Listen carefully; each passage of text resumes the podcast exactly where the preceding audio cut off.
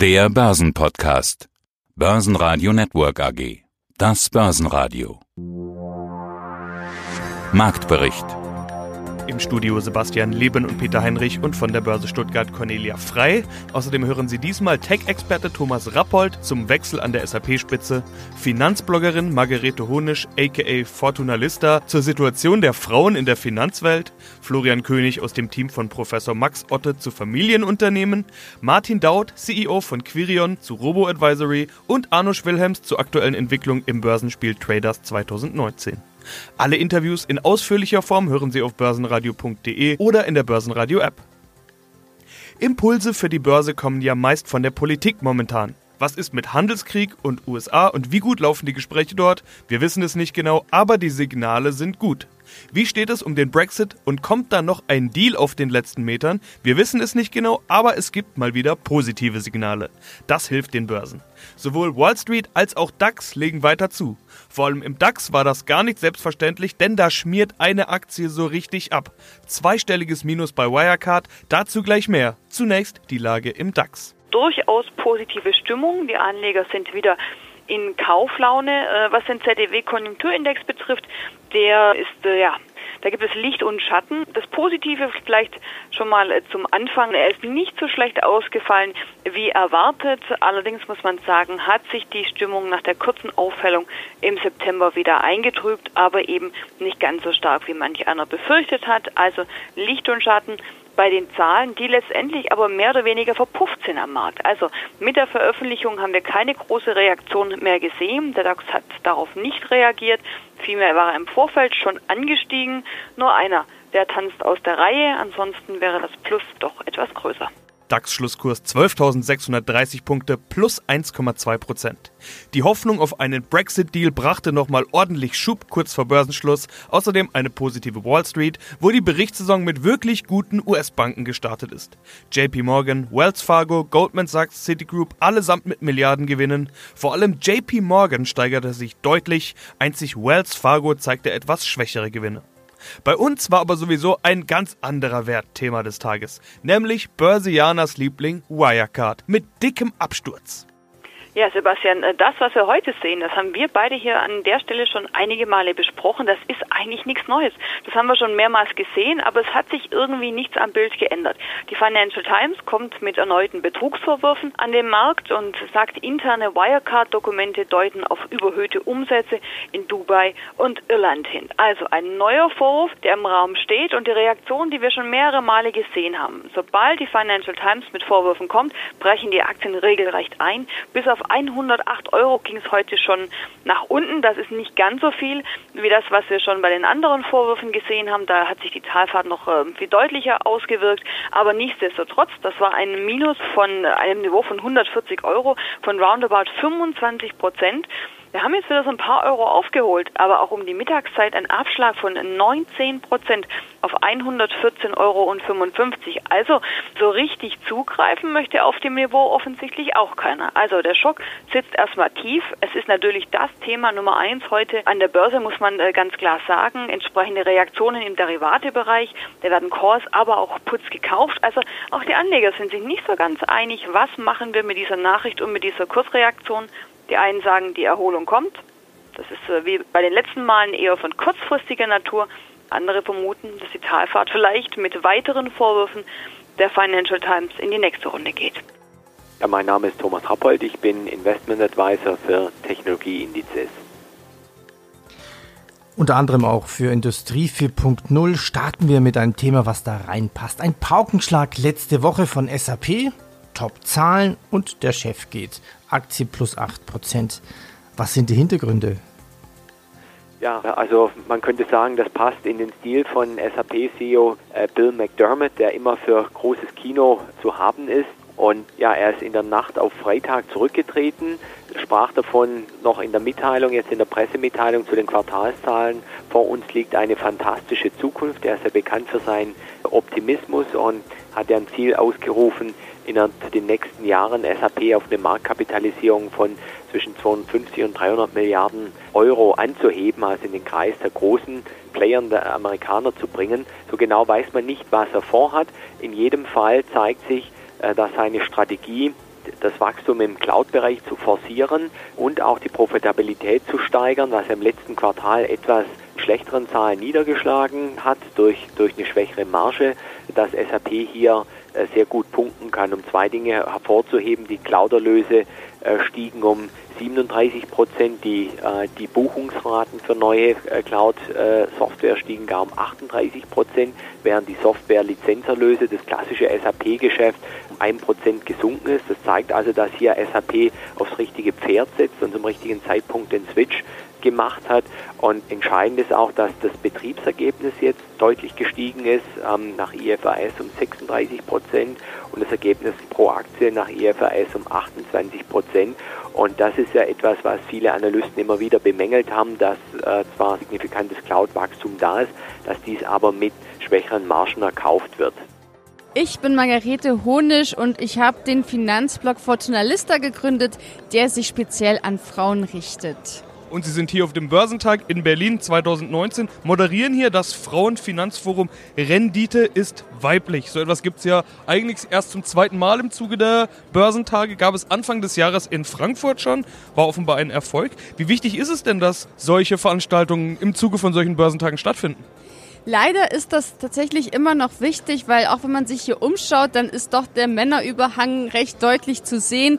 Und ich glaube, dass wir immer noch Frauen zum einen zeigen müssen, dass sie sich um ihre Finanzen kümmern müssen. Also, dass es letztendlich heutzutage auch keinen Weg dran vorbei gibt.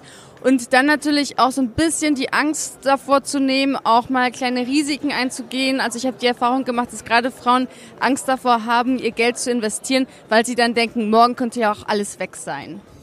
Jetzt ist das ja eigentlich kein spezielles Frauenproblem, sondern wir wissen ja, die Deutschen generell sind keine großen Anleger, das Geld versauert auf dem Sparbuch und so weiter. Und auch wenn man sich auf den Börsentagen umschaut, es ist ja nicht mehr diese Veranstaltungen hauptsächlich mittelalte graue, graue Anzugsmänner, äh, alle unter sich, sondern es sind ja auch Frauen da. Geht das dann einfach nicht schnell genug oder was ist da Ihr Antrieb dann? Ja, also um ehrlich zu sein, frage ich mich das auch, warum das so lange dauert. Ich glaube tatsächlich, dass es zum einen historisch bedingt ist. Also man muss halt sehen, dass wir Frauen ja auch erst seit ungefähr zwei Generationen ein eigenes Konto eröffnen dürfen, dass wir früher auch den Mann fragen mussten, ob wir denn arbeiten gehen dürfen. Also Sachen, das hat man dann vielleicht noch von der Mutter oder Großmutter mitbekommen, also ist in diesem Umfeld aufgewachsen. Und ich glaube, dass wir Frauen tatsächlich noch davon so ein bisschen geprägt sind. Und dann eben auch, dass wir ein sehr großes Sicherheitsbedürfnis haben, was tatsächlich größer ist als das der Männer. Männer, die gehen da eher noch Risiken ein und wir Frauen, wir lassen das Geld dann doch eher leider auf dem Sparbuch liegen, wo es halt einfach versauert. Hallo, meine Damen und Herren. Mein Name ist Florian König. Ich bin Chefanalyst im Fondteam von Professor Dr. Max Otte und darf heute mit Ihnen zusammen hier einen Einblick geben in unser Fondsmanagement und wie wir speziell Familienunternehmen betrachten. Ja, unser Thema heute Familienunternehmen an der Börse und damit auch vielleicht im Depot, bei Ihnen, bei uns im Fonds. Sie sagen jetzt, die Familienunternehmen sind die Outperformer der Zukunft. Waren sie in der Vergangenheit und sind die Profiteure der möglichen Rezession? Fragezeichen, das finde ich sehr spannend. Beginnen wir mit der Definition, den Blick zurück. Von welchen Familienunternehmen sprechen wir hier und wieso sollen Familienunternehmen besser performen? Also hinsichtlich Definition gibt es ja in der Fachlektüre unterschiedliche Herangehensweisen. Wir haben uns jetzt darauf konzentriert, dass für uns halt ein Familienunternehmen ist, wo die Gründerfamilie noch ein Stimmrecht von über 25 Prozent hat und möglichst noch im Management- und Aufsichtsrat dabei ist. Natürlich gibt es da auch andere Unternehmen, wo das Stimmrecht jetzt nicht so hoch ist, aber dennoch das Unternehmen sehr engagiert und sehr mitbestimmt in der Strategie und das zählt für uns dann auch als Familienunternehmen. Man kann auch sagen, richtig gut finden wir es, wenn das Management durch die Dividendeneinnahmen eine höhere Vergütung bekommt als durch ihren durchs Fixgehalt oder durch weitere Vergütungskomponente. Weil wenn die Dividendeneinnahmen höher sind als das Fixgehalt, dann denkt es wie wir, wie wir Aktionäre und möchte das Unternehmen langfristig voranbringen. Wieso sollen Familienunternehmen besser performen? Hätten Sie ein paar Beispiele? Von welchen Firmen sprechen Sie? Selbstverständlich. Also wir haben zum Beispiel bei uns im Portfolio ist der Anteil von Familienunternehmen, der geht bis zu 10 Prozent. Wir bauen dann langsam auf. Und im Portfolio sind direkt halt eine Bechtler AG, Kränke und Sixt. Das sind so drei bekannte deutsche Familienunternehmen, auf die wir dann nochmal später eingehen können. Aber wenn man betrachtet, es gibt ja auch mehrere Indizes, die sich mit den Familienunternehmen auseinandersetzen. Zum Beispiel, das ist nicht ganz so bekannt, aber dennoch bietet er eine gute Aussage, dass der DAX Plus Family und er hat seit Auflegung noch vor der Dotcom-Blase knapp 10 Prozent erzielt. Wenn man das vergleicht mit dem normalen DAX, der hat in dem gleichen Zeitraum nur 6,3 Prozent erzielt. Mein Name ist Martin Daud, CEO der Querion AG in Berlin. Deutschlands beste digitale Geldanlage, so steht es zumindest auf ihrer Website. Gleich noch untermauert mit Testergebnissen, Testsieger, Stiftung Warentest, empfohlen von Finanztipp. Deutschlands beste digitale Geldanlage. Kann man statt digitale Geldanlage auch Robo-Advisor sagen? Das kann man sagen. Das ist eine Untergruppe der digitalen Geldanlage und ich möchte auch betonen, wir haben heute schon wieder einen Preis gekriegt, nämlich für die Nummer 1 beim Brokervergleich als bester Robo-Advisor in Deutschland. Na, da gab es ganz aktuell noch einen Preis drauf. Aber das heißt ja, da entscheidet der Roboter, beziehungsweise der macht die Vorschläge. Das schreckt viele dann auch gleich wieder ab. Das ist gleich so ein Argument. Oder äh, umgekehrt sind die Zeiten vorbei, wo jeder sagt, oh Gott, Roboter, Robo-Advisor, ich brauche den Mensch dahinter. Beides ist richtig. Robo-Advisor sind ja keine KI-Systeme, sondern sind sogenannte regelbasierte Systeme. Das heißt, das sind technische Systeme, die mit Informationen von Menschen gespeist werden. Das heißt, wir haben wie jede Bank ein Asset Management in der Hinterhand, die die Anlagestrategien planen und die dann technisch adaptiert werden auf die Bedürfnisse des Kunden. Das heißt ein Mix aus Mensch und Maschine. Das sind natürlich die Dinge, die Sie schon ganz oft erklärt haben und auch hier erklären. Wir treffen uns, man hört es an den Hintergrundgeräuschen, in Berlin auf dem Börsentag. Viele Leute sind vor Ort und Sie halten hier einen Vortrag mit dem Thema Robo-Advisory. Bullshit-Bingo oder modernes Anlegen. Mit dem Bullshit-Bingo kennen Sie sich vermutlich aus. Da gibt es ganz viele Themen, die da immer wieder angesprochen werden. Ich will hier gar nicht jetzt alle einzelnen Argumente durchgehen, durchkauen, die Sie dann entkräften können. Das machen Sie vermutlich oft genug. Aber Ihre Antwort auf den Titel dürfte wohl eher sein, darin liegt die Zukunft. Also ich würde einfach damit demonstrieren wollen, dass es alles viel zu kompliziert und zu verkopft dargestellt wird. Vernünftige Geldanlage unterliegt zwei oder drei grundsätzlichen Prinzipien, das habe ich heute im Vortrag auch erklärt. Und alles andere ist ein richtiges Bullshit-Bingo, wenn ich äh, höre, dass Produkte Robo-Advisor mit Risikokennziffern arbeiten und dergleichen, hat es aus meiner Sicht eine Verkomplizierung zur Folge und wir stehen für einfach und professionell und das ist das, was der normale Bürger in seiner Vermögensanlage auch braucht. Ich bin Arno Schwilhelms, Derivate-Experte bei der Commerzbank und Spielleiter von Trader 2019.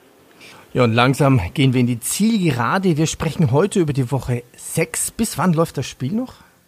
Das Spiel läuft noch rund zwei Wochen bis zum 25. Oktober. Wer steht jetzt alles in der Woche 6 auf dem Treppchen und was waren denn die auffallendsten Trends in der letzten Woche? Ich bin auch gespannt, denn am Freitag gab es ja so eine Art DAX-Rakete in den Kursen. Wer da auf fallende Kurse gesetzt hat, war wahrscheinlich auf der falschen Seite. Ja, das stimmt. Also grundsätzlich gibt es einen Treppchenplatz, der in der Woche 6 besonders interessant ist, weil wir schauen uns nicht nur an, was die Spieler seit dem Beginn des Börsenspiels gemacht haben, sondern es gibt einen Sonderpreis jede Woche 2222 Euro für denjenigen, der nur in der jeweiligen Woche der Beste ist egal was man vorher im Spiel bisher erreicht oder eben auch nicht erreicht hat.